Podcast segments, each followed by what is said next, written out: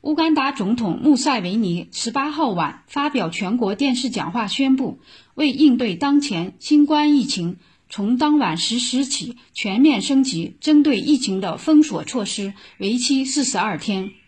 穆塞维尼表示，乌干达正面临前所未有的疫情蔓延，过去三周日增感染人数激增了十七倍，新冠病毒检测阳性率高达百分之十七。截至十六日。疫情快速蔓延的地区已从三周前的六十一个扩大到一百零八个，医疗系统不堪重负。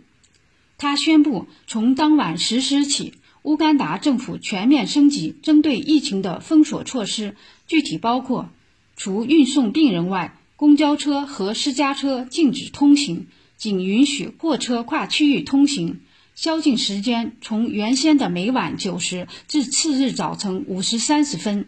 改为每晚七时至次日早晨五时三十分，贸易市场、商场关停，非核心政府部门和机构的上班工作人员减少到百分之十等。去年新冠疫情爆发后，乌干达采取了严格的防疫封锁措施，后根据新增病例减少程度逐步解封，但从今年五月起，该国新增病例又逐渐攀升。